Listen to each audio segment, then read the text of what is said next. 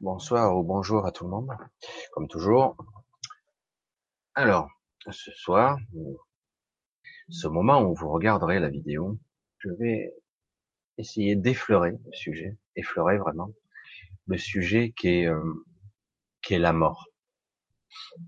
Mordicus mort. Terminaison des fonctions vitales et selon qui regarde ou qui va interpréter ou expliquer le processus, va le dire avec ses mots, avec ses termes, de façon biologique, de façon scientifique, de façon philosophique. Tout a été exploité en long, en large, en travers, toutes sortes d'écrits euh, qui ponctuent éventuellement nos vies euh, par un certain respect de ce côté euh, inéluctable, irréversible de cet état de fait et qui parfois euh, pousse certaines personnes à qui seraient plus ou moins gnostiques ou athées complètement, ce qui est dans l'air du temps, dirons-nous, qui fait que puisque je n'ai qu'une vie, euh, je pourrais être poussé à agir d'une certaine façon égoïstement. Au diable les autres, euh, je fais ce que je veux et puis après moi. Hein. Il y a eu beaucoup d'écrits là-dessus. Et euh, le côté civilisationnel, euh, le côté euh, existentiel démontre qu'une personne n'aura pas le même comportement selon sa foi, ses croyances donc, selon son milieu social et selon aussi qu'il soit jeune ou qu'il soit vieux. C'est très complexe personnellement et depuis peu, j'approche des personnes qui sont très proche de, de, de la mort physique. Et du coup, euh, j'ai pu ressentir et percevoir l'étrange paradoxe qu'il peut y avoir entre le désir de partir et la peur qui est inextricable, intangible, mais très présente, la peur du passage en lui-même et quand même d'un doute sous-jacent, inconnu. Où vais-je atterrir? Dans quel état je vais être? Si je suis, je, je survis après la mort, comment saurais-je? Comment je pourrais me comporter? Est-ce que j'existerai en tant que moi? Etc. Etc. C'est un sujet hyper sérieux, d'autant qu'il par le processus de naissance où nous entrons par une sorte de portail. Du coup, par le même processus un peu plus compliqué de destruction et de désassemblage d'une certaine façon, nous allons ressortir. Mais pour beaucoup, et même dans l'inconscient très présent, très puissant, il y a tout de même une peur sous-jacente, même si certains disent je n'ai pas peur. Euh, c'est difficile de dire qu'est-ce que la mort, parce qu'il faudrait automatiquement définir qu'est-ce que la vie. Évidemment, puisque c'est la même facette de la même pièce. Alors, ça serait un peu simple de l'expliquer comme ça, mais pourtant, c'est la même facette. Nous sommes venus. Où étions-nous? Nous arrivons dans ce monde. Certains pourraient croire que lorsque vous apparaissez, vous intégrez cette réalité en tant que nouveau-né, puisque de toute façon, vous n'êtes pas très câblé au niveau cognitif, au niveau mémoriel, au niveau compréhension même, de où suis-je, qu'est-ce qui se passe et qu'est-ce que je comprends de la vie? On se construit de zéro, et on construit notre individualité, notre personnage, notre ego, notre façon d'être, et selon dans le milieu dont, on va évoluer, l'éducation que l'on va avoir, cela va façonner euh, notre caractère plus trempé, notre vraie personnalité, de ce personnage qui, au cours des décennies, va s'affirmer ou s'infirmer et peut-être devenir plus lui-même. Dans certains processus, on va dire biologiques, plus euh, génétiques, on dit que souvent, bon, ben, on a fortement pris les programmes de nos parents, forcément, hein, on est construit par eux au niveau biologique. Et en plus, on va avoir une bonne partie de l'éducation de nos parents. En tout cas, une forte influence, car les parents restent indéniablement et incontestablement, même si certains ne les aiment pas ou croient ne pas les aimer, les référents inconscients et conscients, les repères de toute une vie. Et c'est pas rien de le dire. Alors oui, qu'est-ce que la vie? Là, ce n'est pas en quelques minutes qu'on pourra résumer, d'autant qu'en plus, il n'y a pas qu'une vie à expliquer, mais 7 milliards de vies. Euh, selon qui, dans quel pays, dans quelle origine, dans quelle peau on se lève le matin, parce que certains se lèvent dans des corps modifiés, abîmés, je veux dire, détruits parfois, malades dans d'autres cas. Euh, au cours d'une vie, on peut avoir plusieurs chapitres, comme un livre, parce que c'est toujours comme ça que j'ai pu le visualiser, le ressentir. On a vraiment plusieurs histoires dans notre vie, plusieurs chapitres qui se tournent et qui parfois s'achèvent. C'est étrange, on a parfois une nostalgie, parfois on a la sensation que quelque chose vient de se terminer irrémédiablement et quelque chose d'autre s'ouvre. Donc, et d'une certaine façon, c'est ce qui se passe. Au niveau cellulaire, nos cellules s'autodétruisent quelque part. C'est un processus biologique naturel. Il n'y a pour l'instant que le programme des cellules dites cancéreuses qui fait qu'elles deviennent immortelles. Elles n'ont pas, elles n'ont plus le processus automatique qui fait qu'elles s'autodétruisent et elles deviennent immortelles par définition. C'est l'immortalité relative évidemment, mais euh, c'est pour bien comprendre qu'en fait, euh, dans un processus biologique, on sent, je ne vais pas rentrer dans le détail scientifique sans intérêt, c'est plus pour comprendre l'intention et le processus de la vie, comment il fonctionne, qu'en fait, euh, sans le savoir, par plusieurs processus, d'abord biologiques, on meurt un peu chaque jour sans même s'en rendre compte. On part je sais plus, plus d'un milliard de cellules par jour, et on en reproduit autant. Certes, elles se reproduisent par mitose, euh, comme euh, un clonage. La cellule se clone en réalité. Et du coup, parfois, la, la, reproduction, surtout en vieillissant, euh, elle s'altère au bout de X, on va dire X mitoses, les mitoses cellulaires. Au bout d'un moment, le programme s'altère, il y a dégradation du programme initial et du coup, il y a vieillissement. Les versions courtes, hein, parce que le vieillissement est une maladie de dégénérescence, malgré qu'on nous le vend comme naturel. En réalité, la maladie est une maladie de dégénérescence. Euh, déjà, on pourrait parler au niveau des chromosomes, la longueur des télomères, plus une personne aura tendance à être stressée. Je ne vais pas entrer dans tous les détails parce que ce n'est pas seulement ce paramètre-là, mais un de ces paramètres. Il y a aussi les effets des radicaux libres, les attaques, les agressions extérieures, l'alimentation. Mais déjà, euh, les télomères, plus elles se raccourcissent, plus la durée de vie d'une cellule est courte plus donc elle va se diviser, et plus elle aura un certain nombre de divisions, plus il y aura dégradation et altération du programme. Au final, vous vieillissez plus vite. Bref, dégénérescence, etc.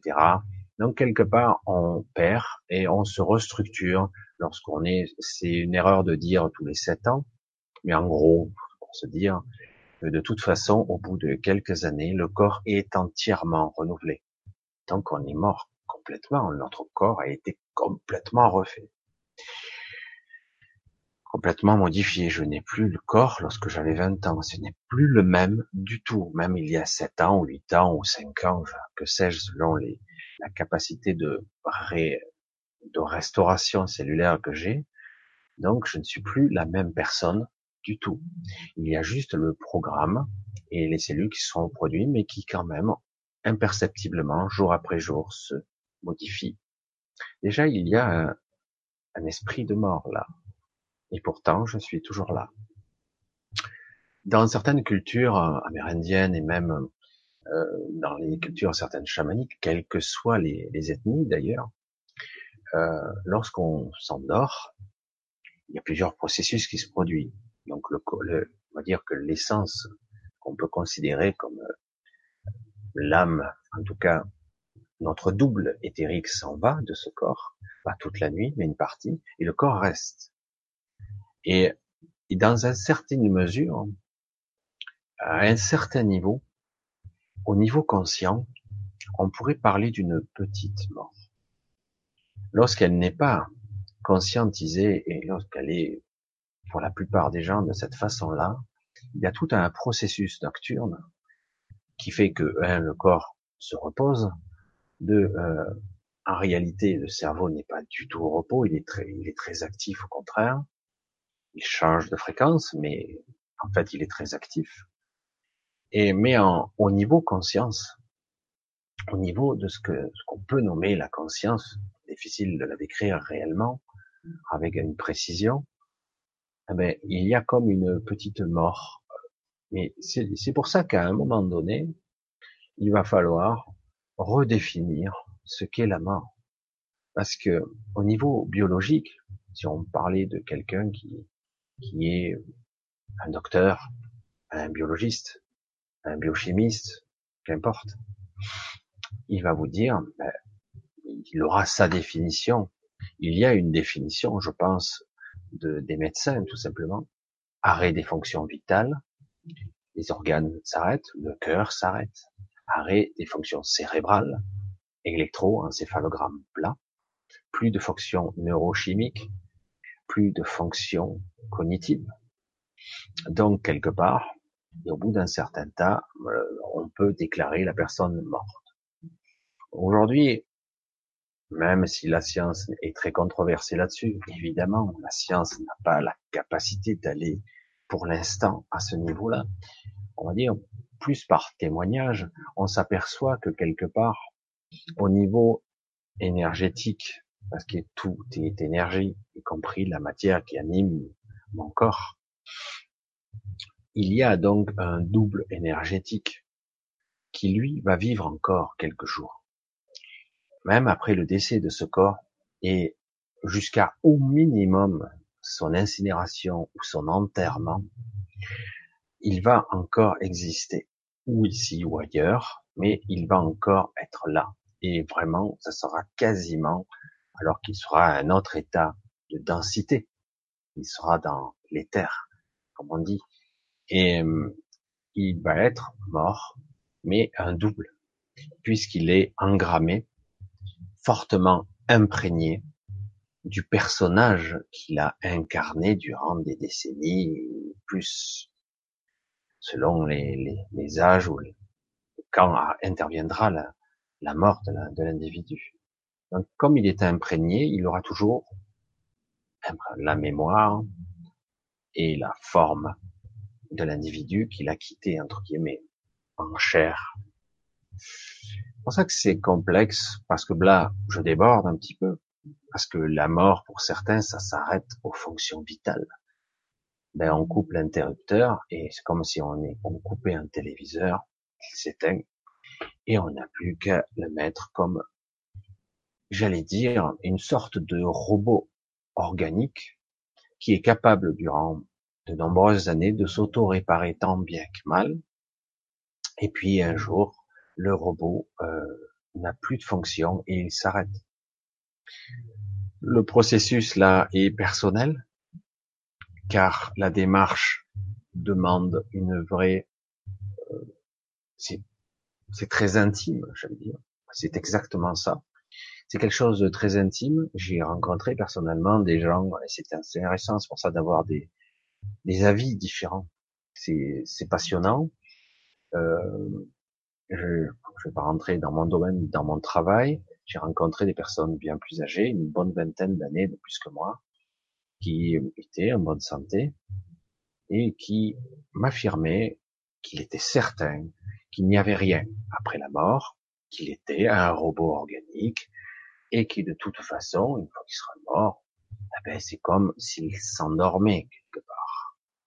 C'est pas violent ou encore un peu euh, plus imagé, comme comparaison, on pourrait dire comme une anesthésie.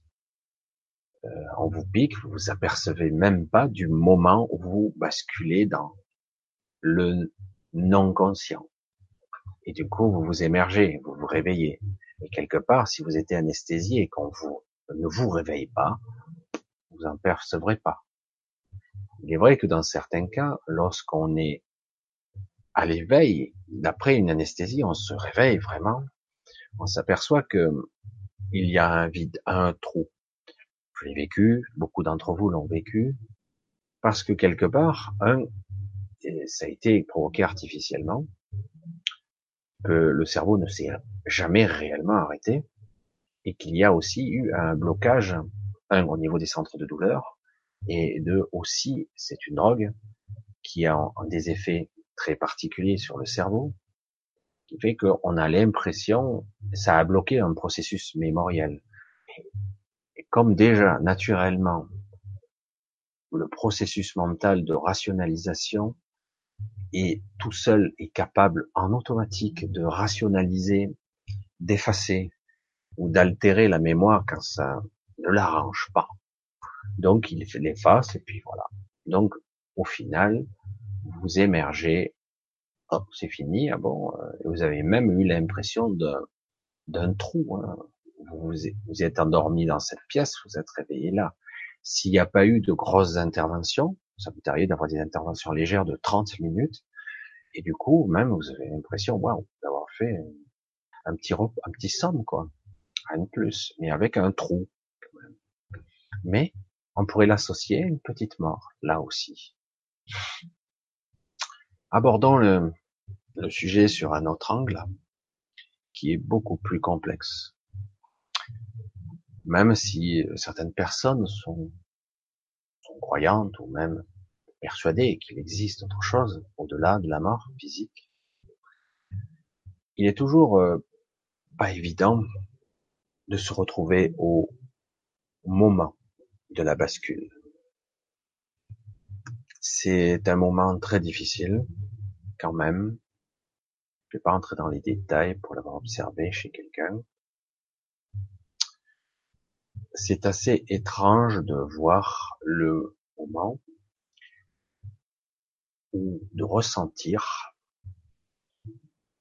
Pour certains, ça va être un moment de délivrance, une libération. d'aller voir le corps qui sourit.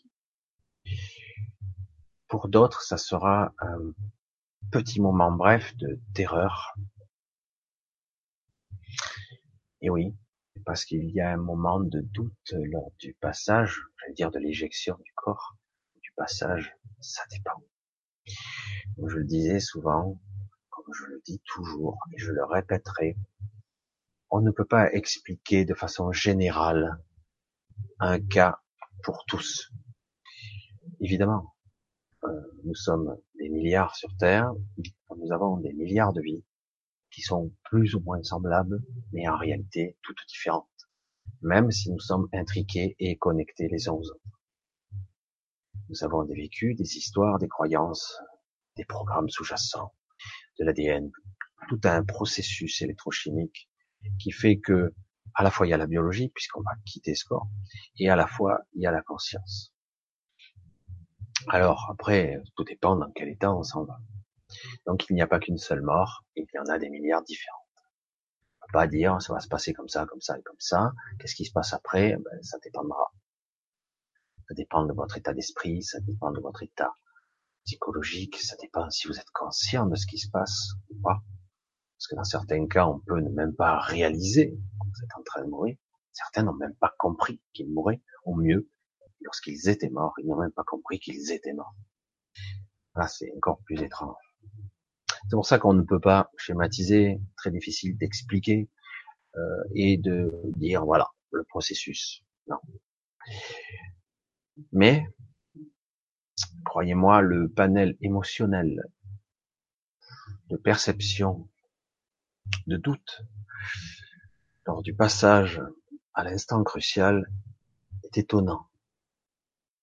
Là, à un moment donné, nous avons tous le moment où il faudra basculer. Voilà. Et ce moment-là, pour certains, c'est une terreur absolue. Euh, j'ai décrit une fois un, un rêve que j'ai fait. Un rêve assez intense, euh, parce que je l'ai demandé. Mais je savais pas que ça allait se passer comme ça. Hein. Évidemment. Il y a quelques années de ça, j'en ai parlé lors d'une vidéo, mais je vais le rajouter parce que ça se prête au thème, évidemment. C'est directement lié.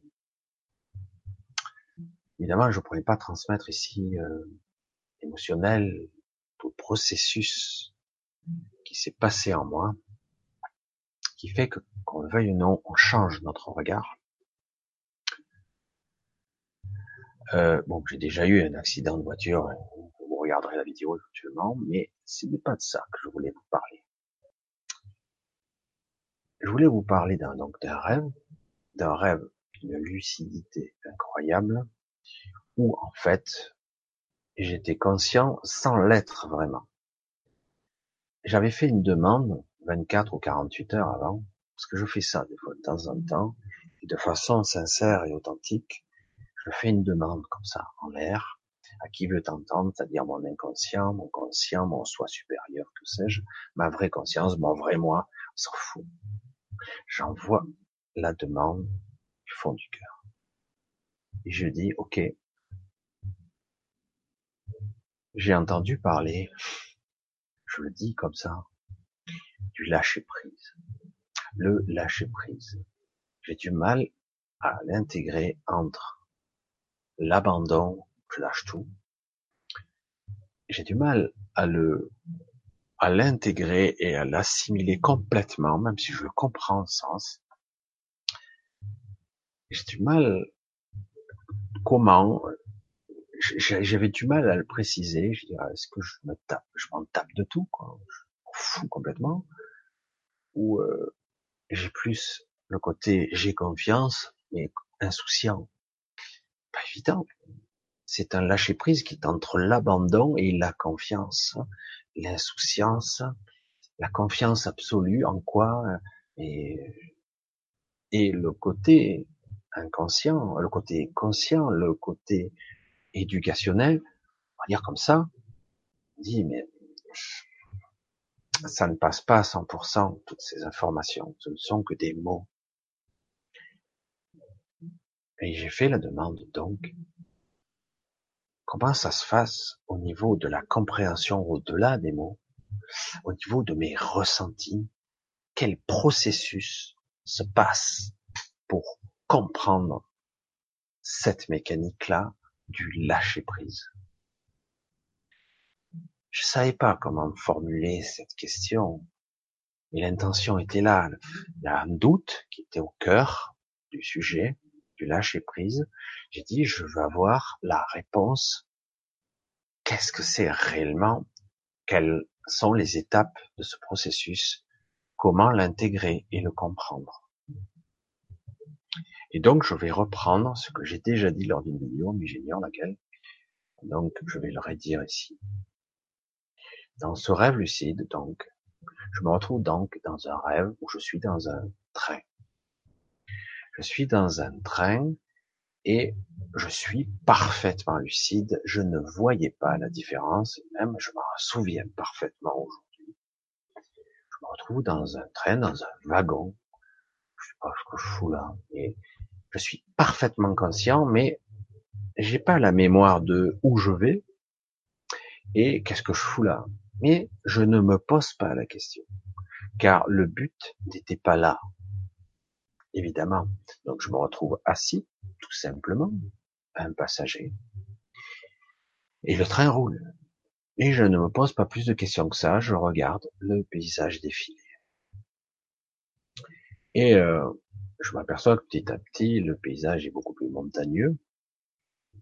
Nous sommes en altitude. Et euh, à un moment donné, évidemment, on passe des ponts, comme ça arrive souvent, des tunnels. Et à un moment donné, je vois vraiment ce que j'ignorais. Je dis, tiens, j'ignorais qu'il existait des ponts aussi hauts. Parce que je vois, en fait, je me penche au bord de la fenêtre, je ne voyais presque pas le fond. Je dis, mais je voyais même des nuages en bas. Je dis, mais ça existe des trains aussi hauts.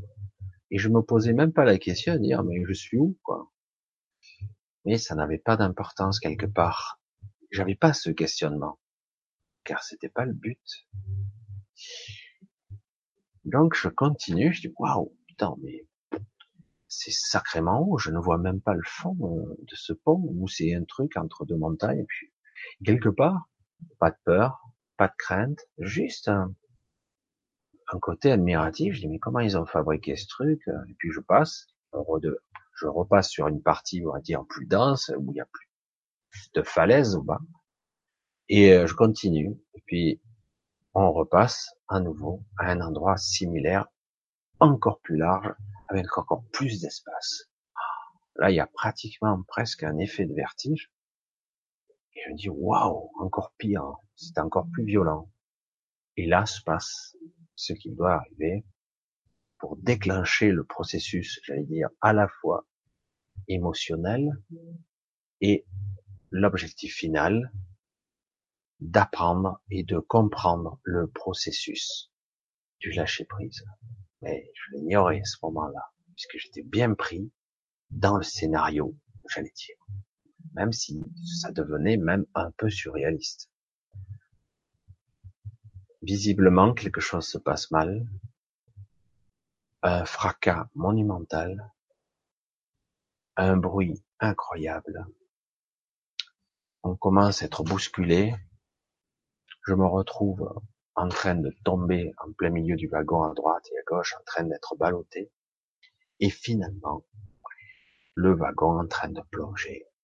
Donc, j'ai supposé très vite, en une fraction de seconde, que le pont, les rails, enfin qu'importe, avaient cédé.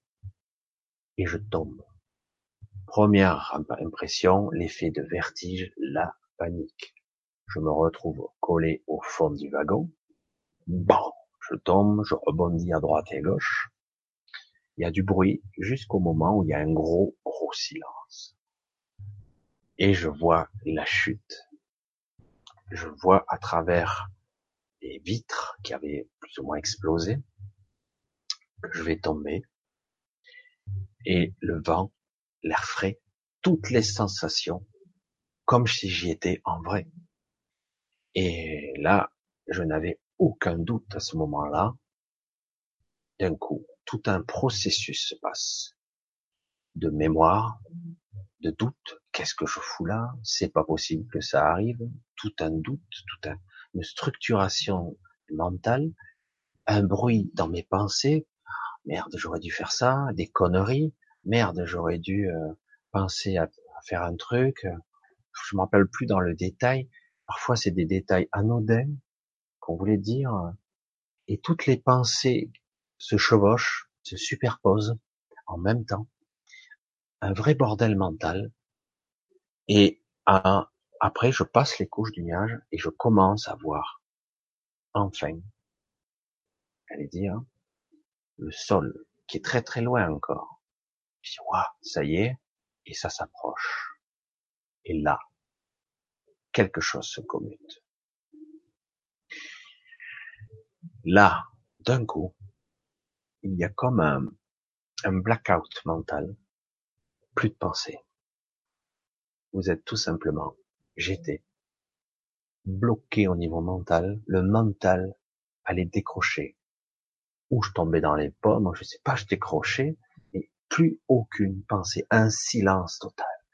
Le vent, le froid, la peur, quelques vagues douleurs ici et là, mais surtout, peu à peu, s'installer le côté inéluctable, inéluctable de l'impact une autre pensée a émergé, d'un coup plus haute, puis elle redescendait. Dans quel état je vais être? Qu'est-ce qui va être coupé en premier? Je vais être déchiqueté. Je vais être découpé en morceaux. Qu'est-ce que je vais ressentir à l'impact? Alors c'était assez silencieux ce coup-ci, mais juste quelques pensées comme ça. Ah, bon ça, j'espère que ça va aller vite. Et la peur, la terreur qui me monte. Le sol approche, l'impact est imminent. C'est incroyable parce que croirait qu'il s'est passé un quart d'heure. Et tout se passe très très vite, mais les pensées sont très rapides. Et euh, ça y est, ça va être la terreur monte. Il y a comme un, un poids, un arrachement à la poitrine, une suffocation, quelque chose. Je ne peux rien faire. C'est horrible. Il y a une peur qui est inimaginable, indescriptible. Et puis, quoi? Cinq secondes avant l'impact? Je sais pas. Quatre secondes. Un silence. Une paix m'a envahi. J'ai accepté. Je ne pouvais rien faire. Qu'est-ce que je pouvais faire? J'ai donc lâché prise. Et là, pendant une seconde ou deux, peut-être trois, j'ai connu la paix. Un paradoxe étonnant. La paix. Une paix intérieure qui défie l'entendement, que j'avais jamais connu de ma vie.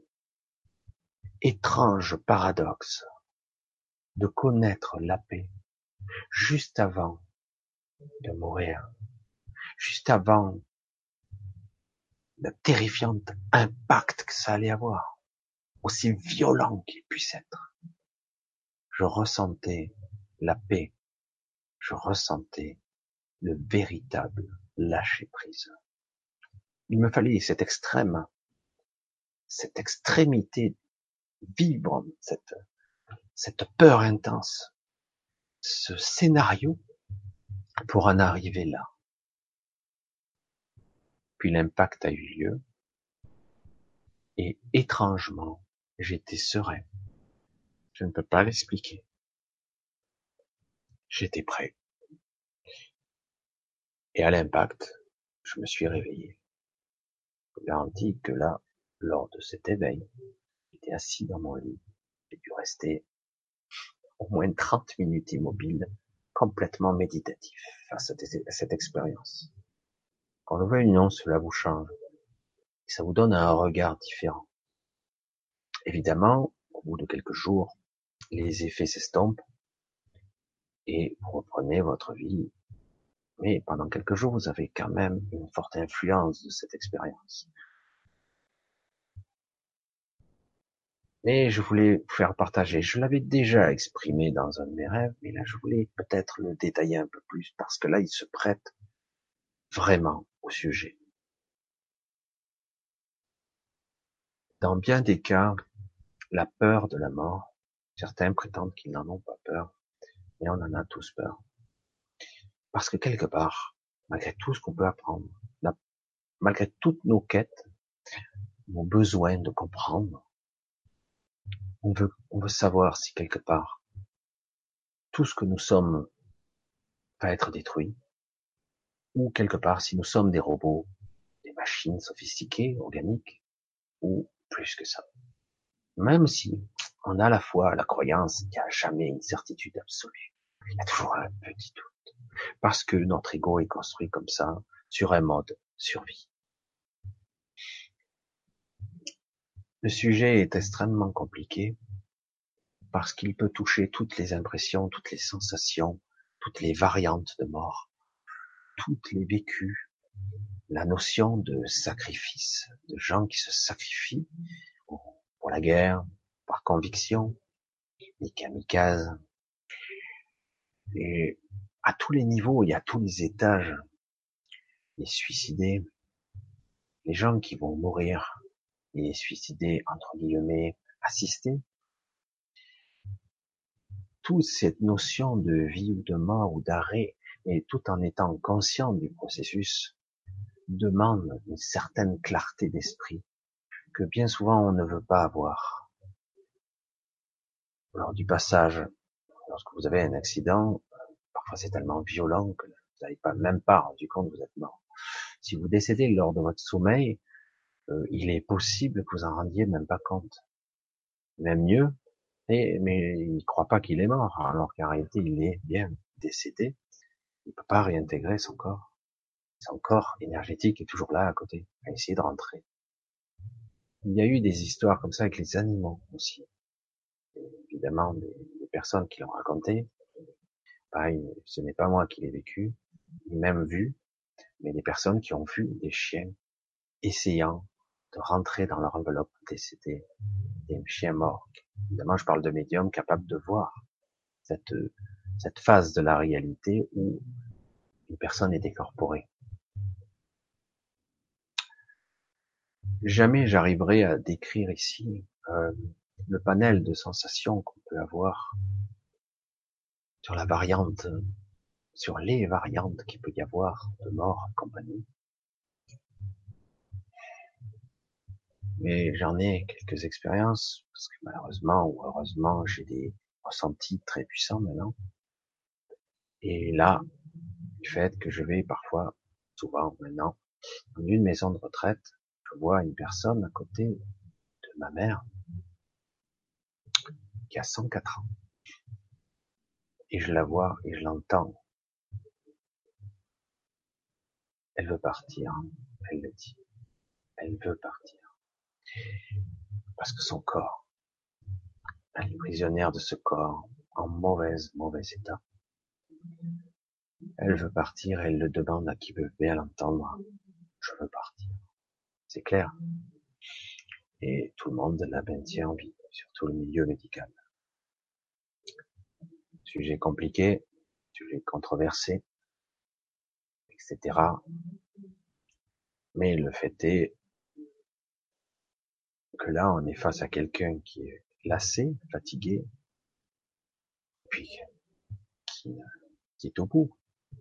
Et dans le regard, dans l'énergie de cette personne, je ressentais une grande désespérance, un grand désir de passer de l'autre côté. Qu'importe même, parce que tellement la, fatigue est telle et surtout, ces longs moments, ces longues journées d'attente, interminables.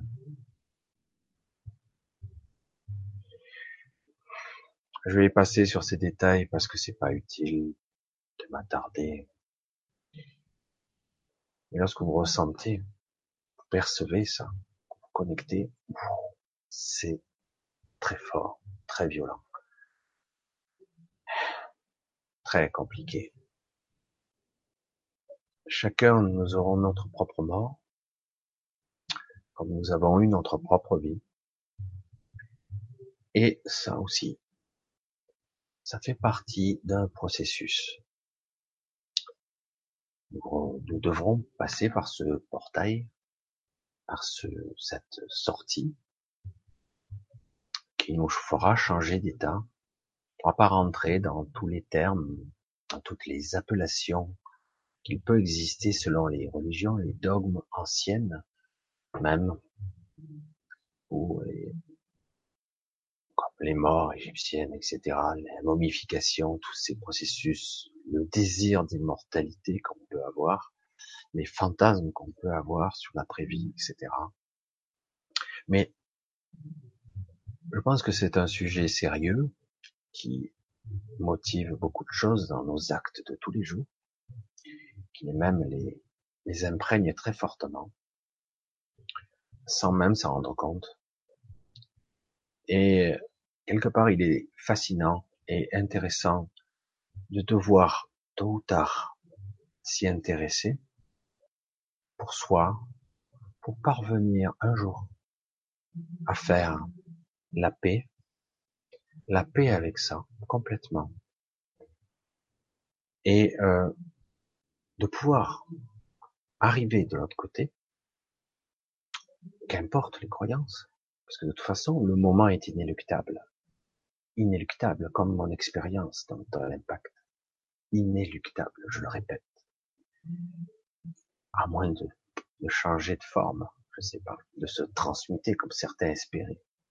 Changer d'avoir un corps immortel, que sais-je. Ceci est un autre sujet. Mais si le côté inéluctable reste pour l'instant indéniable, donc autant se préparer psychologiquement, mentalement, à toutes les couches de notre mental, à être prêt, à être prêt lors du passage, à être le plus lucide possible dans ce fameux, je mets des guillemets, lâcher prise. Car, comme je vous le disais, nous n'aurons pas tous la même mort.